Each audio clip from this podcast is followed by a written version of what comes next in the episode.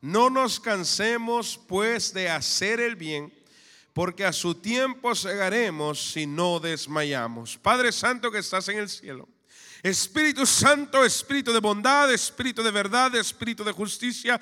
En esta hora te alabamos, te bendecimos y te damos gracias porque tú has sido fiel. Te pedimos, Espíritu Santo, que envíes tu palabra, que envíes tu semilla, que toques cada corazón y cada vida en este lugar y que sea tu misericordia y tu gracia hablando a nosotros. En el nombre de Jesús te lo pedimos y te damos gracias. En el nombre de Jesús. Amén y amén. Pueden sentarse. No nos cansemos pues de hacer el bien, porque su tiempo segaremos si no desmayamos. Les voy a decir algo, una buena noticia, no que me estén pidiendo, no que me estén pidiendo información, pero de todas las iglesias a las que yo he ido a predicar en este viaje, esta es la primer iglesia, la primera, a lo mejor la única ya casi que me las vuelo que va a ser la única.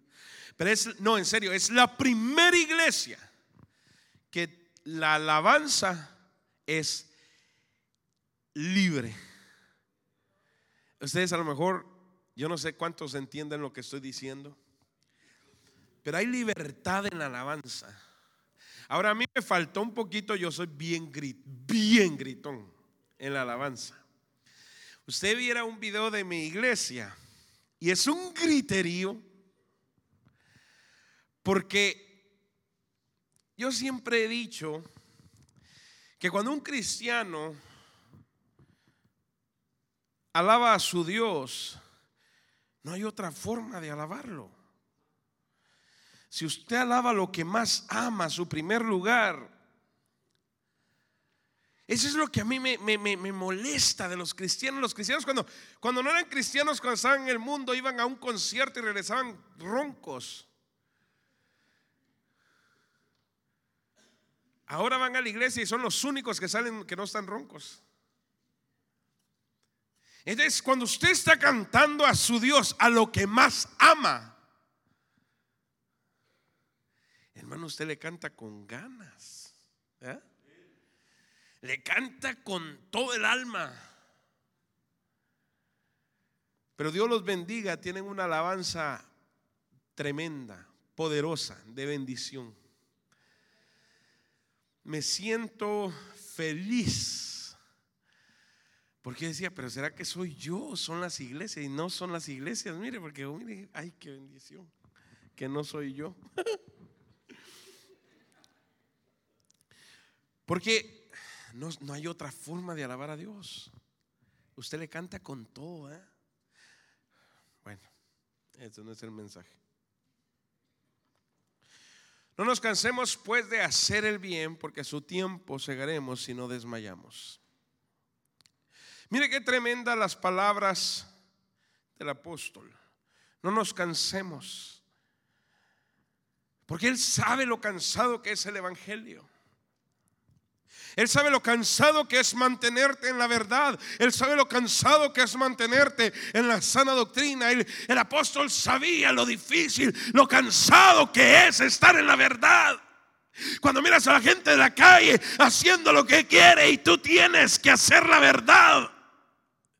Tienes que mantenerte en la verdad. Cuando miras a los de la calle haciendo dinero ilícito y tú tienes que mantenerte en la verdad la justicia. Y el apóstol dice, no nos cansemos. No nos cansemos, porque a su tiempo segaremos si no desmayamos. No nos cansemos. No dejes que el diablo te engañe. No dejes que las mentiras te engañen. No te canses.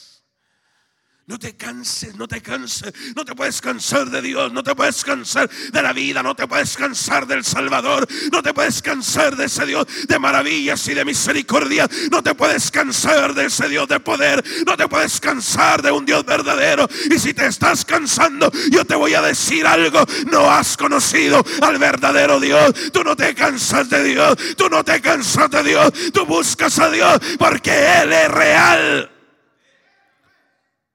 Estábamos en, Morelia, Michoacán, y, cuando eh, yo estaba ahí, los hermanos dijeron, hermano, lo queremos llevar a conocer el paseo de la no sé quién. Le dije, está bien, vamos al paseo y fuimos.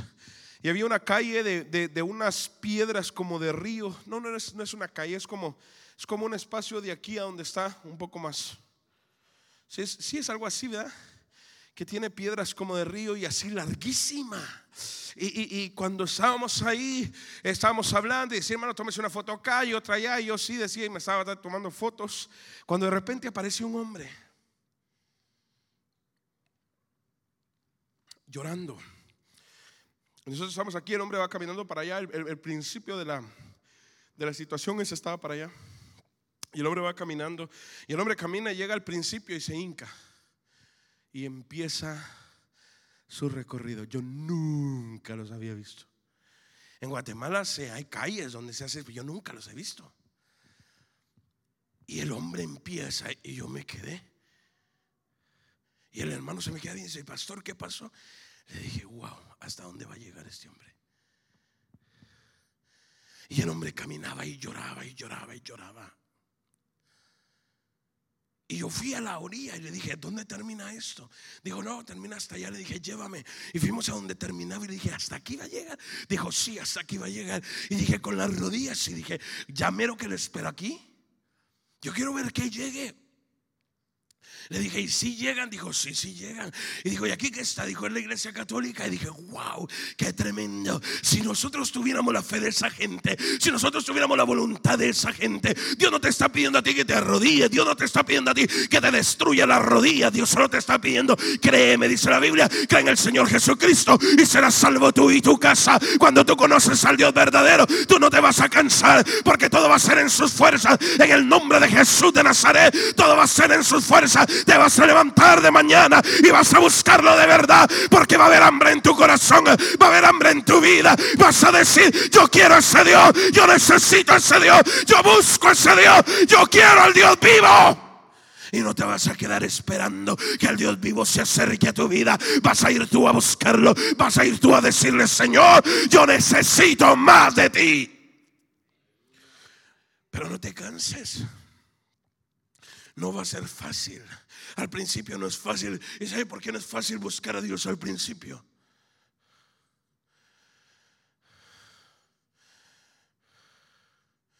Porque cuando estaba la alabanza, nosotros estábamos cantando.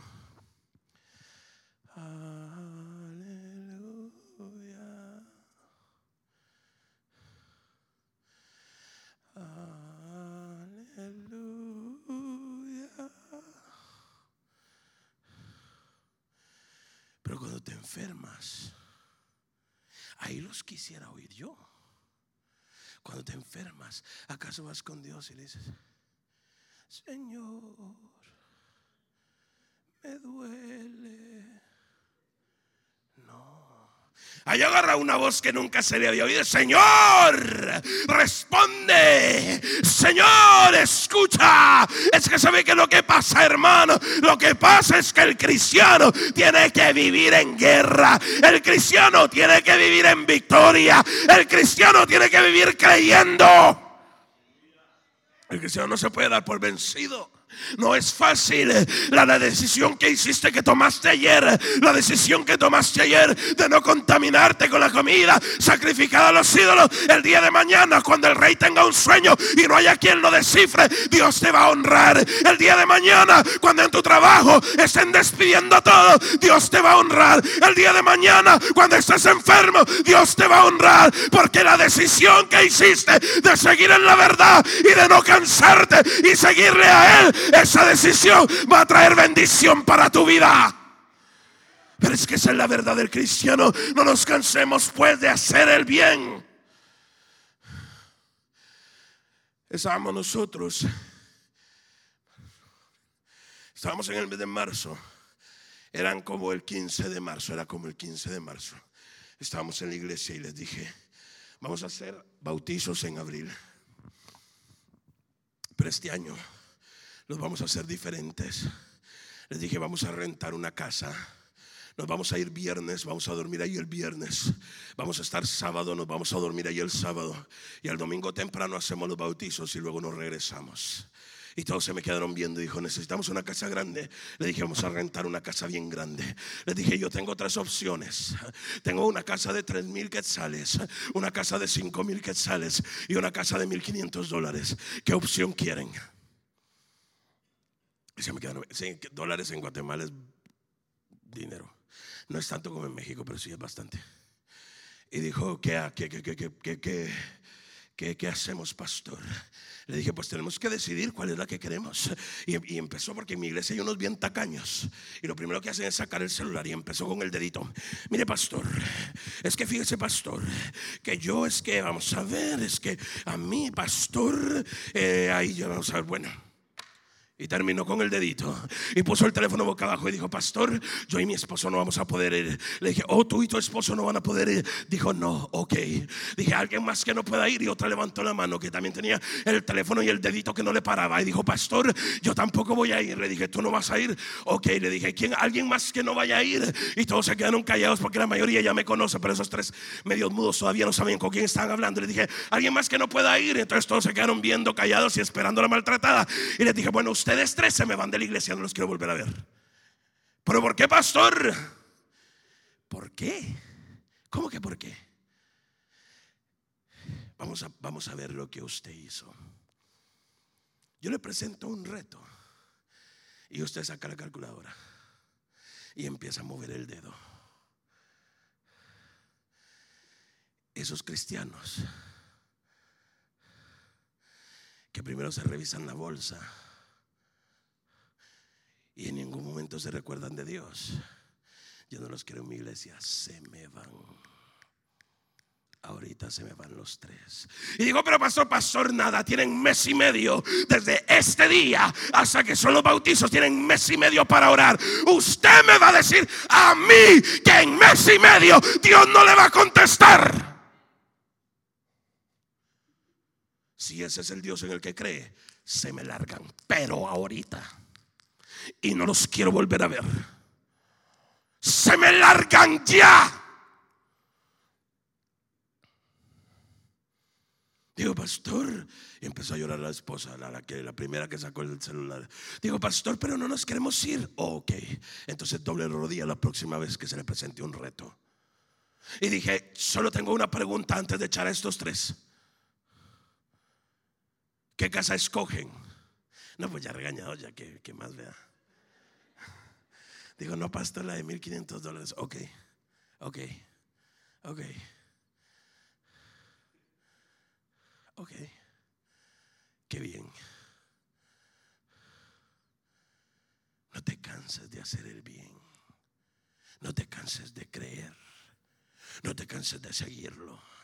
Porque Dios te va a honrar. Ahora esta no es gente que yo agarré de la nada. Esta es gente que ha visto la mano de Dios. Estas tres personas, si usted los para y, los pone en un lugar y les dice testifiquen, tienen testimonios tremendos de cómo la mano de Dios ha estado sobre sus vidas. Pero así se nos olvida quién es Dios en el que creemos. Así se nos olvida quién es el Dios que nos sana. Así se nos olvida quién es el Dios que nos libera. Así se nos olvida quién es el Dios que nos salvó. No te canses. No te puedes cansar porque en este camino, si te cansas, pierdes la salvación. Lo que para usted es un mito, para mí es una realidad. Lo que para usted es una historia, para mí es una realidad. Esos lujos que usted se da de decir, ah, hoy no voy a ir a la iglesia, para mí es una verdad. Esos lujos que usted se da de decir, ay, hoy estoy cansado y no voy a la iglesia. Para mí es una realidad. ¿Sabe por qué, hermano? Fui al infierno y encontré ahí las almas. Y toda mi teología cambió. Aquel mito del cielo y el infierno dejó de ser un mito y se volvió una realidad. No le voy a contar la historia porque no es muy impresionante. No crea que caminé y vi todo. Vi al Papa, no vi a nadie. Yo no fui así. No era tour. No tenía guía, no era turno, fue así la situación. Pero la desolación la angustia, el dolor, la asfixia del lugar, los gritos ensordecedores de las almas que están presentes.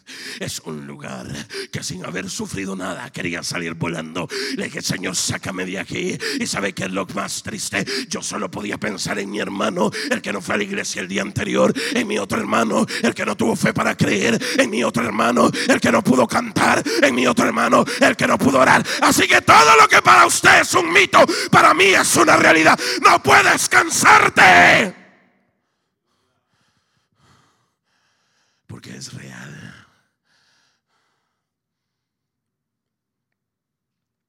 No puedes cansarte. No puedes cansarte.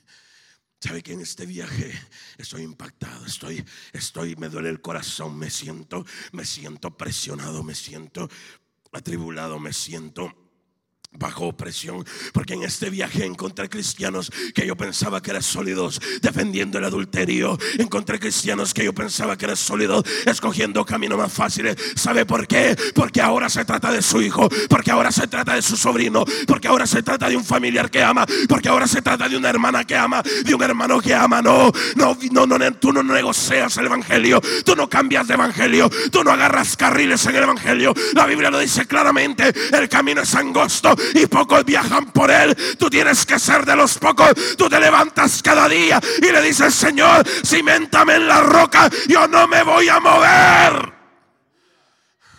Aquí te dio Dios la promesa.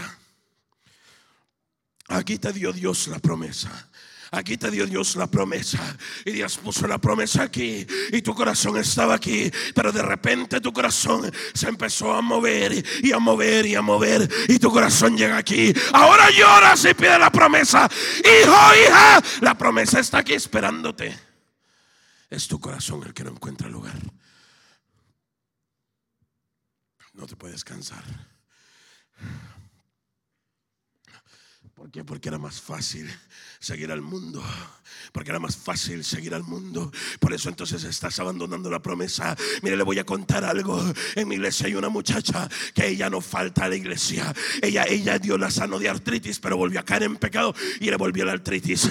A veces llega con sus manos tiesas, duras, no las puede mover y con un dolor tan terrible. Pero ella llega a la iglesia y ella mueve su silla así y se sienta, no le pide ayuda a nadie. Y ella llega y cuando están los coros, ella grita, ella se posta, ella va delante del Señor porque sabe que es lo que pasa, hermano. ¿Sabe cuál es la mala noticia de todo esto que usted mira aquí? Hay cuatro terrenos. Dice la Biblia que el, que el, sembrador lanzó la semilla. Una parte cayó junto al camino, una parte cayó, cayó junto a las piedras y otra parte cayó entre los rosales. Pero solo una parte cayó en buena tierra. ¿Qué parte eres tú? ¿Qué parte eres tú? ¿Qué parte de esto?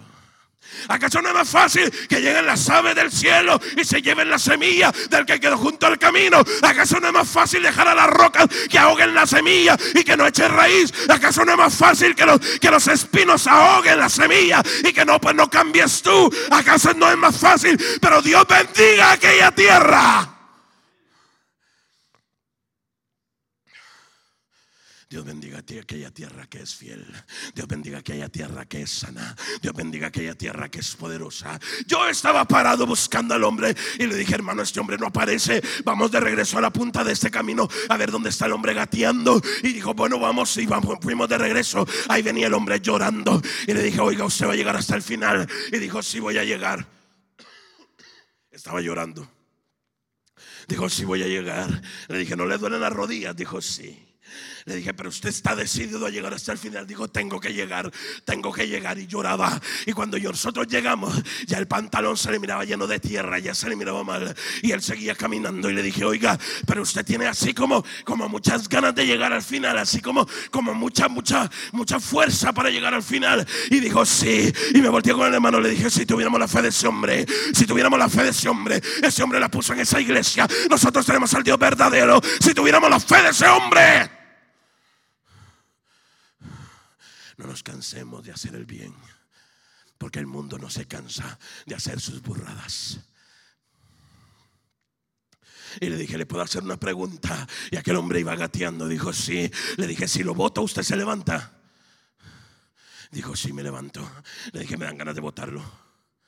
Dijo, no, no me toque, no me moleste, no me moleste. Le dije, no lo estoy molestando, es que estoy impresionado, yo nunca lo había visto. Me dan unas ganas de empujarlo y botarlo. Quiero ver que se levante otra vez y empiece a gatear. Es que yo no he visto, dijo Jesús, en Israel fe como esta. Dijo, no me moleste. Le dije, no lo estoy molestando, lo voy a ayudar. Usted va a salir hoy libre y salvo, pero quiero ver hasta dónde llega. Dijo, nadie me puede ayudar. Le dije, claro que sí, yo le puedo ayudar. Dijo, nadie me puede ayudar, ya no me moleste. Váyase de aquí, déjeme en paz. Y lloraba. Puso sus dos manos en el suelo y empezó a gemir y a gemir. Y me gritó y me empezó a insultar. Y dijo, váyase de aquí. Y me empezó a insultar y lo dejé que terminara. Cuando ya terminó, le dije, ya terminó de insultarme. No me contestó, solo lloraba. Le dije, ¿usted cree que yo no lo puedo ayudar? Y solo lloraba. Le dije, es su hija. Es su hija, no es cierto. A su hija le salió un tumor en la columna y se le extendió. Y ahora le está tocando el cerebro. Y su hija ya no se puede mover. Y al hospital se la devolvió porque ya no se puede hacer nada por su hija. Y el hombre se volteó y se me quedó viendo.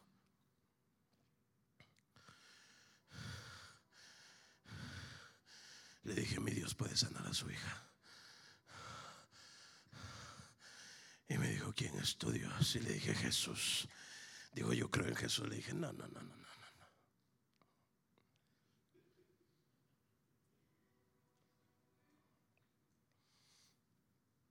No es cierto. Dijo, yo creo en Jesús. Le dije, ¿por qué está gateándole a la Virgen? Dijo, porque la Virgen va, a hacerme el milagro. Le dije, ¿quién vino primero a usted, la Virgen o yo? ¿Quién le dijo lo que tiene su hija, la Virgen o yo? Le dijo, ¿quién te dijo? A ti te llamó mi cuñado y te contó toda la historia. Le dije, no, a mí no me llamó su cuñado, yo no conozco a su cuñado, pero conozco a uno que lo puede ayudar. Le dije, yo hago un trato con usted. Si usted llega al final, ¿no es cierto?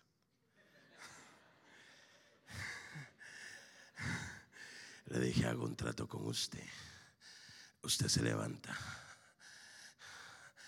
Y yo le pido a Dios que sane a su hija. Y su hija sana.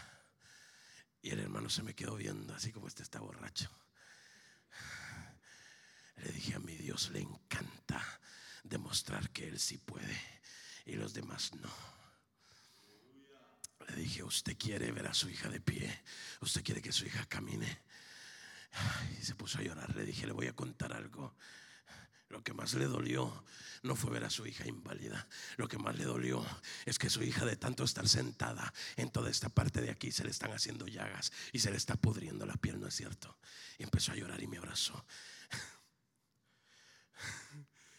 Me preguntó si era Cash Luna.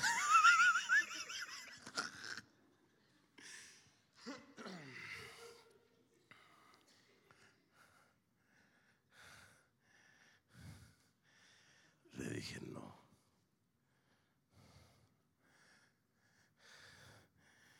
Le dije, usted se pone de pie. Acepta a Cristo, lloro por su hija y su hija sana.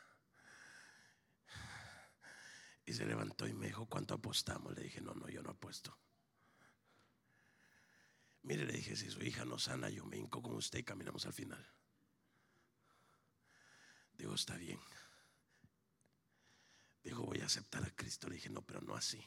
Lo tiene que aceptar de verdad. Dígale que lo ama. Y se me quedó viendo. Digo, pero es que no lo amo. Le dije, no dijo usted que creía en Jesús. Se da cuenta cómo miente. Digo, es que no sé qué hacer, qué hago, cómo lo amo. le dije, Él lo amó primero. Él dio su vida, lo que usted está haciendo por su hija. Él lo vivió en carne propia. El dolor de su hija, Él lo sufrió en la cruz. Los pecados suyos y de su hija, Él los llevó.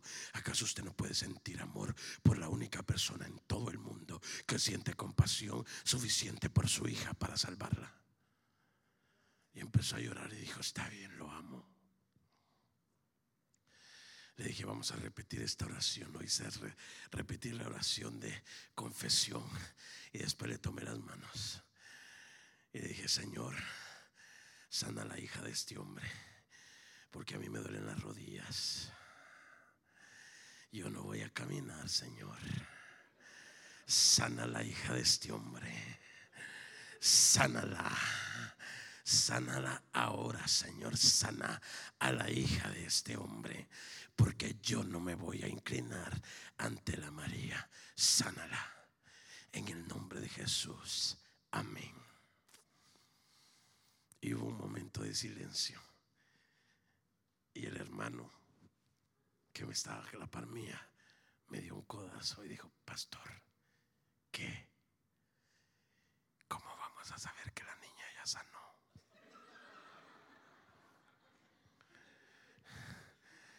Le dije, ahorita lo van a llamar al celular y se lo van a contar. Y nos quedamos viendo las caras en silencio. Y dijo, pastor, ¿qué? No le ha sonado el teléfono. Le dije, espérate, dale tiempo. La niña estaba durmiendo, no se ha despertado. Y de repente el hombre estaba en silencio y le empezó a salir una lágrima porque la fe se le vino para abajo. Y en el momento que le salió la lágrima, sonó el teléfono. Le dije, conteste a su esposa. Y contestó y le dijo, ¿qué crees? La niña está en pie y quiere comer. Tú no te puedes cansar. Tú no te puedes cansar. Tú no te puedes cansar. ¿Sabe qué es lo que pasa? La iglesia hoy en día busca los milagros aquí adentro. Tú ya estás salvo. Tú ya estás salvo. Todavía no terminamos de entender. No importa cuántas veces Dios sane tu cuerpo, de todo modo se va a quedar. Tú ya estás salvo.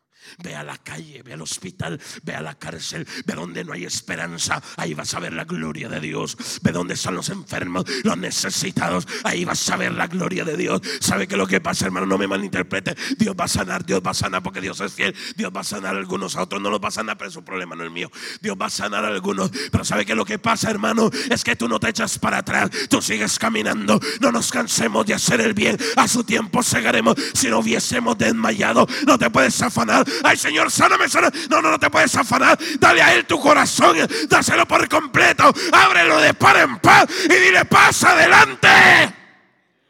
No te puedes cansar. Eres el Dios de la vida. Tú conociste al Dios de la vida. Tú conociste al Dios de la verdad. Tú conociste al único y verdadero Dios. No te puedes hacer para atrás.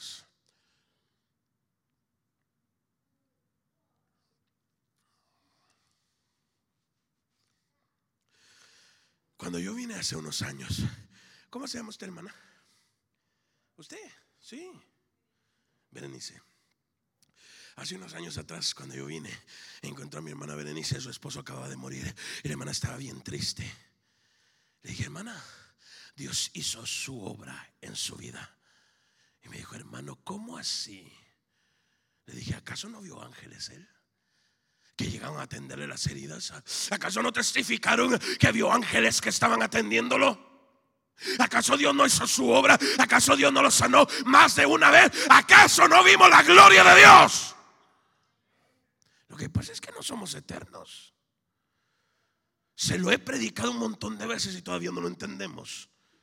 Dios no puede sanar 20 veces, de todos modos se va a morir. No vaya a creer usted que Dios lo va a sanar la 21 hermano, se va a morir. Sino qué punto tenía que Dios lo salvara. Si nunca va a llegar al cielo. Y claro, claro. Claro que hay dolor, pero hay una esperanza. Hay una esperanza, una esperanza gloriosa, una esperanza de poder, una esperanza en Él. Hay una esperanza. Los doctores le dieron un poquito de vida y él vivió mucho más, ¿no es cierto? Y cada vez que íbamos al hospital a orar por su esposo, decían, hoy si se muere, le decía, hermana, no se va a morir. Y el hombre salía del hospital. Lo que pasa, hermanos, es que no somos eternos, pero Dios estuvo con ella hasta el final. Esa es la mano de Dios, esa es la gloria de Dios, ese es el poder de Dios. Usted no se hace para atrás, usted no se cansa de hacer el bien.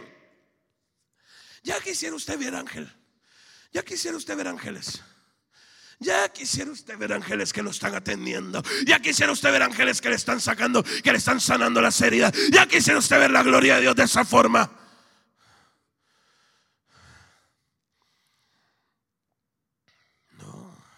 Tú no te cansas de hacer el bien. Tú no te cansas de hacer el bien. Llegó un hermano en Costa Rica y me dijo, hermano, hermano, me gustó el mensaje, me gustó cómo predicar, pero yo le quiero contar un testimonio. El hombre era cojito era, así, no sé si saben qué es eso. Es, eh, ¿cómo se dice aquí? ¿Cómo dicen aquí? Sí, que, que, caminaba así porque tenía una pierna chiquita. No chiquititita, sino que era como así más pequeña que la otra. Y caminaba así. Y llegó conmigo caminando y me dijo, hermano, yo tengo un testimonio. Y le dije, ¿cuál es? Y dijo, Dios me va a sanar. Y le dije, gloria a Dios. Amén.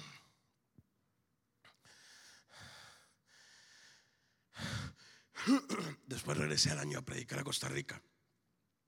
Llegué en febrero y el hombre me dijo, hermano, hermano, hermano, yo tengo un testimonio. Dije, ¿cuál es? Digo, Dios me va a sanar. Llegué en noviembre otra vez a predicar a Costa Rica dijo, hermano, hermano, hermano, tengo un testimonio. Y le dije, ¿cuál es? Dijo, Dios me va a sanar. Y cada vez que yo llegaba a Costa Rica decía, tengo un testimonio hermano. Y le decía yo, ¿cuál es? Dios me va a sanar. Y de repente un día me llama la hija, yo no sabía ni que tenía hija.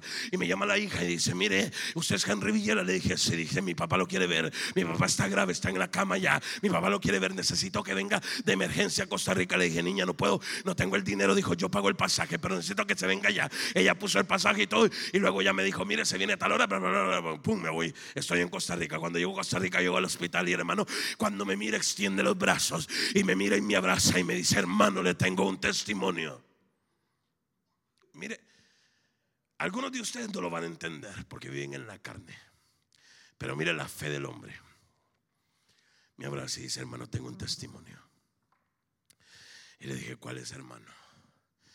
Dijo, Dios me sanó. Y le dije, Dios lo sanó, hermano, Dios lo sanó. Dijo, desde que estoy en esta cama, hermano, ya no renqueo. Desde que estoy en esta cama, ya no cogeo, hermano. Dios me sanó. Lo abracé y le dije, hermano, Dios lo sanó. Ese día en la tarde el hombre murió. Llegué como a las 8 de la mañana.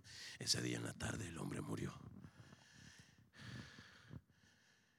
Y cuando este, el hombre murió, me dijeron, hermano, por favor, alístese, vamos a ir al funeral. Al, no, al funeral no, al velorio. Digo, hermano, por favor, alístese, vamos a ir al velorio. Le dije, está bien. Y nos fuimos al velorio. Cuando llegué al velorio, la hija de él me dijo, ¿le puedo hablar? Y me dije, sí. Pero aparte me dijo, le dije, sí, no, está hay problema. Y dijo, venga por aquí, me llevó a otro lugar. Entró ella con su esposo. Y cuando ella me tenía enfrente, empezó a llorar y me dijo, lo odio. Le dije, está bien. Me dijo, lo odio. Vaya, ya te oí. Le dije, ¿por qué? Dijo, mi papá era un hombre loco que vivía diciéndole a la gente que Dios lo iba a sanar. Y todo el mundo trataba de decirle, hermano, mire esto. Pero usted era el único loco que le seguía la corriente. Lo odio.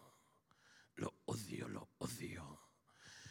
Le dije, mira niña, vamos a empezar. Te voy a decir varias cosas. Primero que nada, con todo respeto, a mí no me importa que me odies, yo no te conozco. Yo quería mucho a tu papá, a ti te conocí hace un ratito. Tu problema no es mío, tú te vas al infierno, yo no. Segundo, tú nunca entendiste a tu papá. Tu papá entendió que es mejor vivir creyendo que morir sin fe. Tu papá entendió que es mejor una vida creyéndole a Dios y morir creyéndole a Dios que vivir sin fe. Porque esos son los hombres de Hebreos 11. Los que dice la Biblia y murieron saludando la promesa, pero no por eso se cansaron. Murieron saludando la promesa, pero seguían caminando como viendo al invisible. No se cansaban, no sé si a un lado, no sé si el otro. Estaban centrados en lo que era Cristo y ahí caminaban. Hombres que derrotaron ejércitos en oración. Hombres que aguantaron torturas en su cuerpo. Hombres que tenían las marcas para demostrar que amaban a Dios. Y no por eso se cansaron. ¿Y tú por qué te has cansado? ¿Qué clase de cristiano eres? ¿Por qué te cansaste? ¿Qué te pasó? Hombres que fueron torturados. Cuando fui a Turquía, llegué y encontré un hombre que tenía, le tenía arrancado desde el hombro hasta acá y una mujer que tenía una cicatriz desde aquí hasta aquí y el ojo no lo tenía. Y cuando lo vi, le dije al hombre, le dije, hermano, ¿qué le pasó? Dijo, hermano, es que me agarraron en la plaza, dijo, y como no quise escupir la Biblia, me quitaron el brazo. Y la hermana le dije, ¿qué le pasó? Dijo, hermano, es que me agarraron en la plaza y como no quise negar a Cristo, me arranca, me dieron un machetazo, me quitaron el ojo. Dijo el otro hermano, a mí me quitaron el pie. Dijo el otro, pero en ninguno de ellos había una lágrima. En todos ellos había un gozo. En todos ellos había una alegría. Y decían, hermano, es que lo que encontramos en Cristo es que lo que tenemos en Él. Ninguno de ellos quiso contarme cómo le arrancaron el brazo, cómo le arrancaron el ojo, cómo le arrancaron los dedos, los pies. Nadie me lo quiso contar. ¿Sabe que querían escuchar? ¿Cómo era que nosotros, sus hermanos de América, vamos a la iglesia y nadie nos persigue.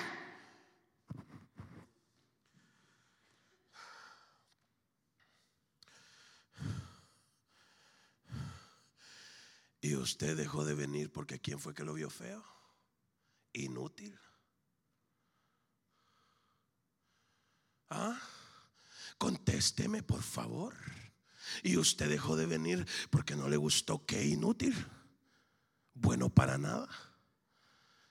Cristianos que están marcados en su cuerpo y dicen yo sigo a Cristo hasta el final, aunque pierda la vida, aunque lo pierda todo, yo sigo a Cristo. Y usted faltó porque porque estaba cansadito. ¿Ah? Usted faltó a la iglesia porque porque era el cumpleaños de su mamita. Ah. Y usted falta a la iglesia porque le invitaron a la fiestecita de su familia. Ay, el bebito. Inútiles. Y cuando Cristo venga y le diga, Señor, es que mi mamá cumplía años, Señor. Mi mamá. Oh, ok, entonces agarra a tu mamá y la pones bien en alto y le empiezas a orar y que tu mamá te sane. Y en mi, en mi iglesia un muchacho dijo, pastor, no voy a poder venir el domingo. Y le dije, ¿por qué? Dijo, oh, pastor, es que mira, ¿sabe qué?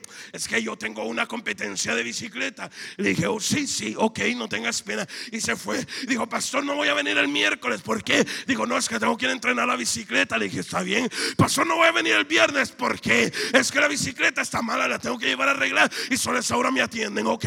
Pastor, no vengo el domingo, ok. Pastor, ya no, de repente ya ni llamaba. Mejor menos gente de que preocuparme. De repente regresó y le dije, ¿tú qué haces aquí? Dijo, no, no, no, yo venía al, servicio. ¿A cuál servicio? Dijo, al de la iglesia. Le dije, pero es que esta es iglesia de cristianos. Dijo, sí, pero el pastor, déjeme entrar. Le dije, no, usted no entra. Usted cree que yo soy bruto. ¿Usted cree que usted se va a ir al mundo a hacer lo que se le antoja y va a venir aquí a jugar con mi Dios? Ahora que lo necesita, hágame un favor, me da la vuelta, agarra esa bicicleta, la pone en alto y le hace culto a ver si le contesta. Pero con mi Dios usted no juega. Digo, pastor, perdóneme. No, yo no, a mí no me hizo nada. Fue a Dios, doble rodillas. Cuando Dios lo perdone, yo le abro la puerta. Y que me lo diga a mí que me lo diga a mí. Digo, pastor, pero me va a dejar afuera. No solo te voy a dejar afuera, te voy a dejar afuera y bien avergonzado. Dijo, pero pastor, sí. Mire, dele gracias a Dios por su pastor ahora. Vuelva a decir que su pastor es malo. Vuelva a decir que su pastor es duro. Digo, pero pastor, yo quiero entrar al servicio. Y le dije, sí, yo también quiero entrar al cielo. Y como yo quiero entrar al cielo, yo vengo al servicio y no voy a ver lo de la bicicleta. Usted quería subir bicicleta, señora, ahí está su bicicleta. Vaya a ponerla en alto y le doblar rodillas. Cuando ella le conteste, bien por usted. Me dijo, pero estoy necesitado. No es la iglesia un lugar de necesidad. Ah, ahora te la sabes todas. Ahora te las sabes todas, que cristiano me saliste. Ahora te las sabes todas, pues no, Señor. Usted se queda afuera hasta que Dios me hable. Yo le abro la puerta, de lo contrario, usted no entra. Y yo me entré y una muchacha le abrió la puerta.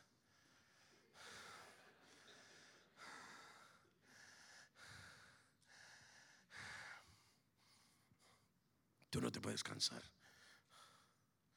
Tú no te puedes cansar. Mi Dios es celoso. Mi Dios es celoso. Mi Dios es celoso. Es que cuando conoces a Dios te das cuenta, valía la pena. Por supuesto, por supuesto. ¿Qué dificultades? Por supuesto. Si yo no estoy exento, pregúntele al pastor. Yo he patinado. Y he tenido problemas con la pornografía, he tenido problemas con un montón de cosas. ¿Usted cree que yo soy nuevo en el mundo? No. ¿Usted cree que a mí no me ataca el diablo? Por supuesto que me ataca. Pero no por eso te quedas tirado. Llamé a un amigo hace poco y le dije, mira, te vi en un video, tienes los ojos como que te estás drogando, ¿qué pasó? Y se puso a llorar, dijo, sí, Henry, me volví a drogar. Le dije, ¿por qué te drogaste? ¿Qué te pasó? Y dijo, no, es que la vida está difícil. Le dije, a mí no me importa que la vida es difícil, no hay excusa. ¿Qué te pasó? Ahorita le dije, ahorita voy para Nueva York y te voy a meter una cachetada. ¿Qué te pasó? Dijo, no, es que ya no aguantaba, es que no sé qué, que no sé cuánto, bla, bla, bla, bla. Le dije, a mí no me importan las excusas. Si cuando yo llegué a Nueva York tiene los ojos morados, yo te los voy a poner negros. Digo, pero es que no, es que no, no, no, no, nada. Le dije, pásame a tu esposa. Y le dije, ¿tú también te estás drogando? Digo, no, yo no. ¿Y qué te estás dejando que el otro se drogue? Digo, no, es que no me pregunta, yo no sé dónde se droga. Le dije, pues ayúdalo, niña, ¿qué te pasa? No eres la ayuda idónea. ¿Ah? No, hombre, hay unas esposas que más bien meten zancadilla.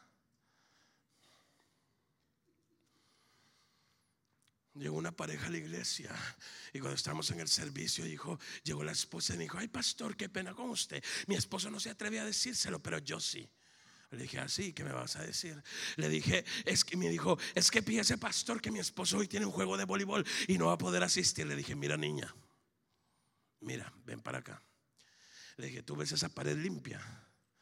Y dijo, sí, le dije, la voy a llenar de las cabezas de las esposas brutas que venden a los maridos. ¿Quieres ser tú la primera? Y se me quedó viendo y dijo, pastor, le dije, pero tú eres sopenca. Con lo que nos costó que tu esposo venga a la iglesia y ahora lo estás defendiendo para que vaya a jugar al voleibol. Pero eres torpe o qué te pasa. Dijo, pero pastor, pero pastor, nada. Te callas la boca, te sientas y si tu esposo no viene por tu culpa, te pongo ahí colgada.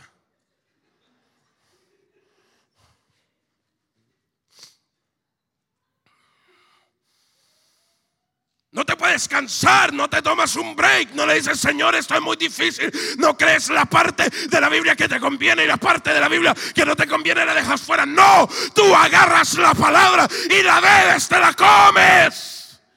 Porque ahí está la victoria.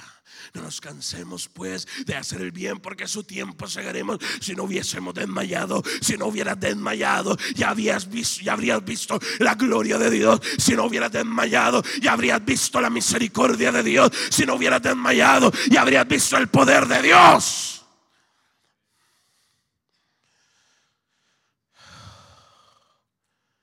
Pero no tenemos la fuerza para seguir adelante. No, ya no se trata de se trata de confiar en Él, se trata de acercarte a Él y de decirle, Señor, en ti estoy, Señor, en ti estoy, Señor, en ti estoy. De eso se trata. De eso es todo lo que se trata. De eso se trata. No te puedes cansar de hacer el bien, no te puedes cansar de seguir a Jesús, no te puedes cansar de seguirlo. Me dijo una muchacha de, de mi iglesia, me dijo, pastor, creo que mi mamá está haciendo brujería. Y le dije, ¿y a ti qué te toca hacer? Dijo, pastor, eh, voy a empezar a orar. Voy a empezar a orar a ver qué Dios quiere. A los dos días llegó, dijo, pastor, tuve un sueño. Le dije, ¿qué soñaste? Dijo, vi un sueño donde estaba yo parada frente a dos caminos. En un camino estaba mi mamá y en otro camino estaba Jesús. Le dije, ¿y tú qué entiendes que eso significa? Dijo, me tengo que decidir. ¿Y por quién te vas a decidir? Dijo, me decido por Cristo. Y le dije, ¿y eso qué significa? Dijo, me voy a alejar de mi mamá. Eso va para usted que si su mamá lo llama a las 3 de la mañana sale corriendo, aunque lo llame para tomar alcohol. Ay, hermano, es que hubo alcohol en la fiesta y yo no sabía. No, ¿cómo que no sabía? Si usted sabe que son borrachos. ¿Qué le pasa? ¿Quién lo engañó? ¿Acaso no es su familia? ¿No ha vivido con ellos por años? Tú no te cansas de hacer el bien. Es difícil, claro que es difícil. Es duro, claro que es duro. Llegó un muchacho conmigo, dijo, pastor, nos vamos a venir el sábado. Le dije, ¿por qué? Dijo, es que hay una misa de 15 años y nos han invitado. Ah, y tú vas a ir a la iglesia católica. Dijo, sí, pastor, tengo que ir. Es que, es que después yo los voy a invitar a la iglesia cristiana y no van a querer ir. Le dije, ¿tú piensas que yo soy bruto? Que yo tengo cinco años en el evangelio, que yo no he oído esa excusa estúpida antes. Le dije, pero ¿sabes qué? Yo ya me cansé de corregirte. Que te corrija Dios. Ve si puedes. Si Dios te deja ir, ve. Es más, si Dios te deja ir, yo voy contigo. Y se me quedó viendo. Y le dije, ajá, tú sabes que yo no pongo un pie ahí. Pero si Dios te deja ir, yo voy contigo. Ella se la pensó dos veces. Dijo, pero es que usted me está amenazando. Le dije, pero ¿qué te dije yo si yo no te he dicho nada? Yo te dije que si Dios te deja, yo voy contigo. ¿Cuál es el miedo? Dijo, no, yo ya lo conozco. Usted me está amenazando. Le dije, no, yo no estoy diciendo nada. Ve, ve en paz. Si tú puedes decir, yo voy contigo. ¿A qué hora hacer la misa? Dijo, a las 8 de la mañana. Yo me levanto a las 7 y te llamo. Y se me quedó viendo y se fue al carro con la esposa. Y se iba viendo. Me dijo, no, no sé qué. Le hablaba a la esposa, no sé qué le decía. Y ahí me miraba a mí. Se metió al carro y se fue. A las 7 de la mañana me levanto y llamo a la esposa. Le digo, ¿cómo están? Dijo, aquí estamos en el hospital.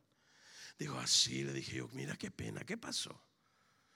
Dijo, no, dijo, mi esposo se levantó enfermísimo y pegaba gritos de dolor y me dijo, ya no aguanto, ya no aguanto, llévame al hospital, ya no aguanto. dijo, y en todo el camino venía diciendo, ay Señor, ya entendí, pero ¿por qué tiene que doler tanto? Ya entendí, Señor, que no debo ir, pero ¿por qué tiene que doler tanto? Y le dije, pásame a tu esposo y me lo pasó y le dije, ¿tú quieres saber por qué tiene que doler tanto?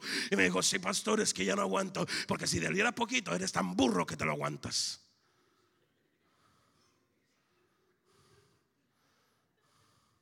Si doliera un poquito, eres tan burro que te lo aguantas y te vas a sentar aguantándote el dolor, porque así de necio eres. Bueno, con permiso, yo me voy a dormir. Qué pena por ti.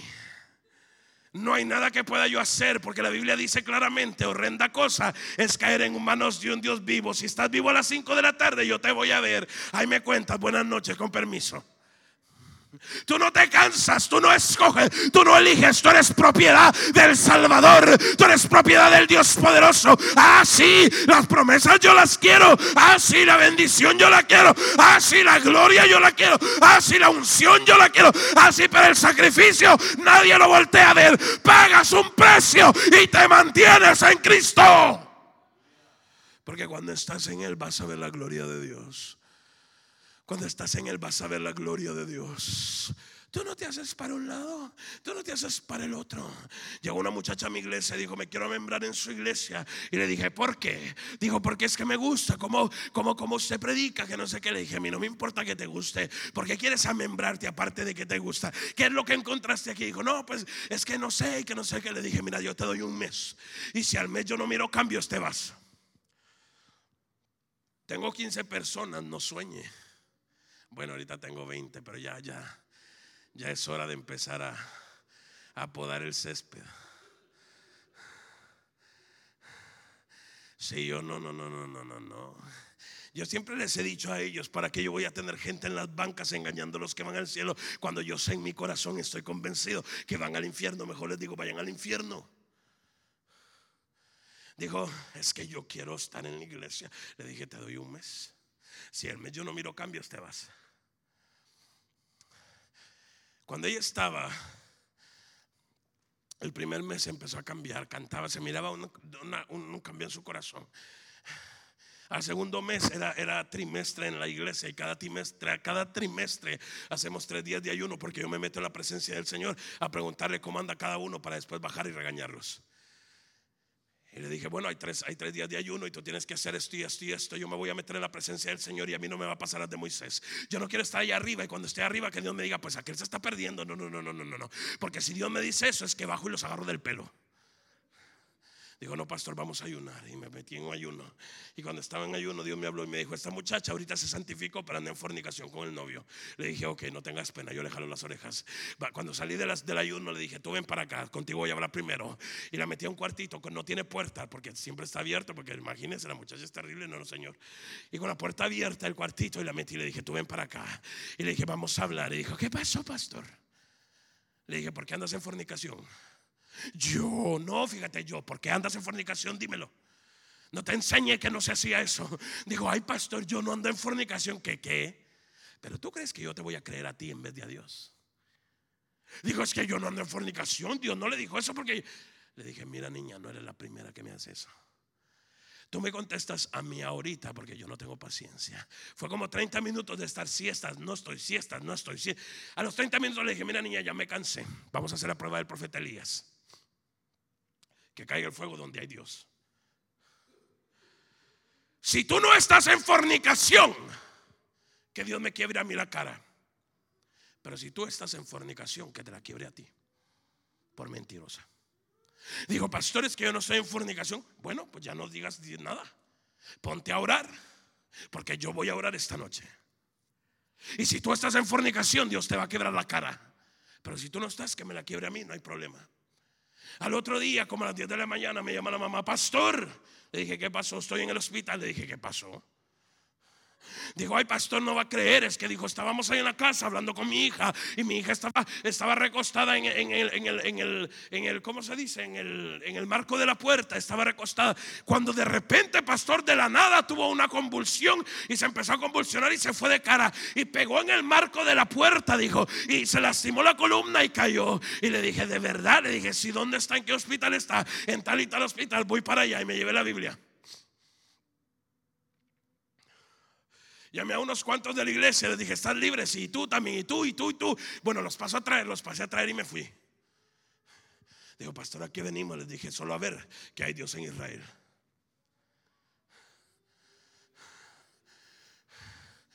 Y dijo, pastor, pero aquí venimos a ver que hay Dios en Israel. Pero aquí venimos, tú cállate la boca, ya te dije que vienes.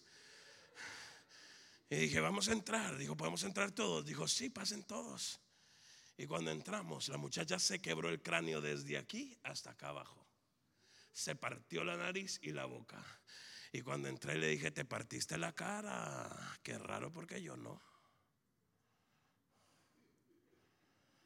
Y todos los que estaban ahí dijeron, pero ¿qué le pasó? ¿Saben qué le pasó? Que esta niña no conoce la presencia de Dios. Y esta niña pensó que yo podía entrar a la presencia de Dios y salir con una mentira. Y me dijo que no estaba en fornicación. Entonces yo le dije que si ella está mintiendo, que Dios le quebra la cara. Y parece que te la quebró. O lo vas a negar también. Digo, no, pastor, disculpe. Le dije, mira dos cosas. Usted ya se la imagina. La primera, te vas de la iglesia. Y la segunda, yo quiero que todos en este cuarto sepan y todos en la iglesia sepan que hay Dios en nuestra iglesia. Vámonos de aquí. Tú no te cansas de hacer el bien. Ay, hermano, es que mi novio me pidió la prueba. Y a mí qué me importa. Tú no te cansas, tú no te mueves, tú eres cristiano, vives en Dios, caminas en Él, tú no te mueves. Tú permaneces en Dios, tú te quedas en Dios, tú estás en su presencia. ¿Quieres ver la gloria? Paga el precio. ¿Quieres que Dios te conteste? Paga el precio, te mantienes, no te cansas, sigues adelante. Y no te cansas, porque si no te cansas, ve la respuesta si no desmayas. Pongámonos de pie. Miren, antes de ponernos de pie, quiero felicitarlos. ¿Cuánto tiempo prediqué? ¿Aguantaron? Muy bien, muy bien. Felicidades, muy bien. Algunos de ustedes están enojados conmigo por la forma en la que los traté. Quiero decirles que no me arrepiento y si vuelvo a predicar los vuelvo a tratar igual. Y esta es la razón. La gente no reacciona cuando se le habla bonito. Yo he llevado años predicando. La gente no reacciona cuando se le habla bonito. La gente reacciona cuando se enfrenta a la más cruda realidad. No es porque no los amé, es porque los amo.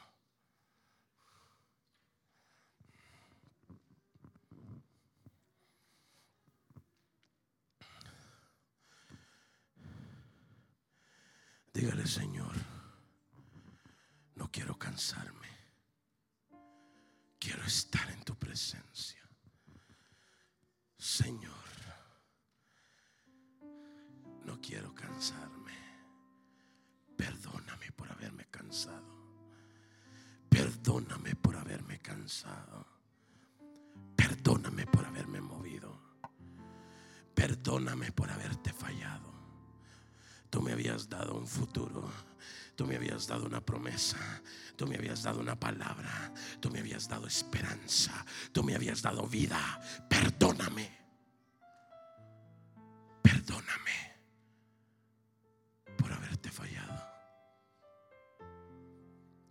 De ti. El altar está abierto. Si usted quiere pasar al frente, el altar está abierto.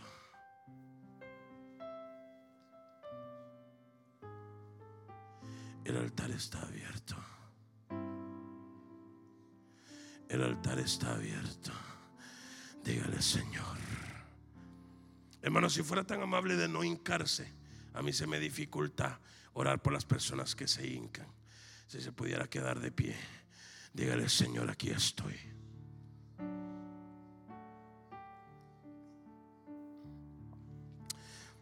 Dile, no quiero cansarme. No quiero cansarme, Señor. Quiero ver tu gloria. Quiero ver tu gloria. Quiero ver tu gloria. Quiero ver tu gloria. Quiero ver tu gloria, Señor. Dame tu gloria, Señor. Dame tu gloria, Padre. Yo quiero ver tu mano, Señor. Ten misericordia, ten misericordia, oh Dios, ten misericordia de nosotros.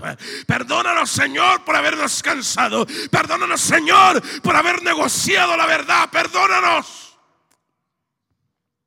Y danos esperanza, danos vida, danos tu presencia.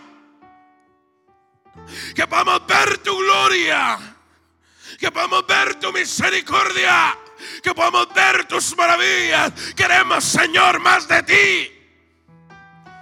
Queremos más de ti. Queremos más de ti. Queremos más de ti. La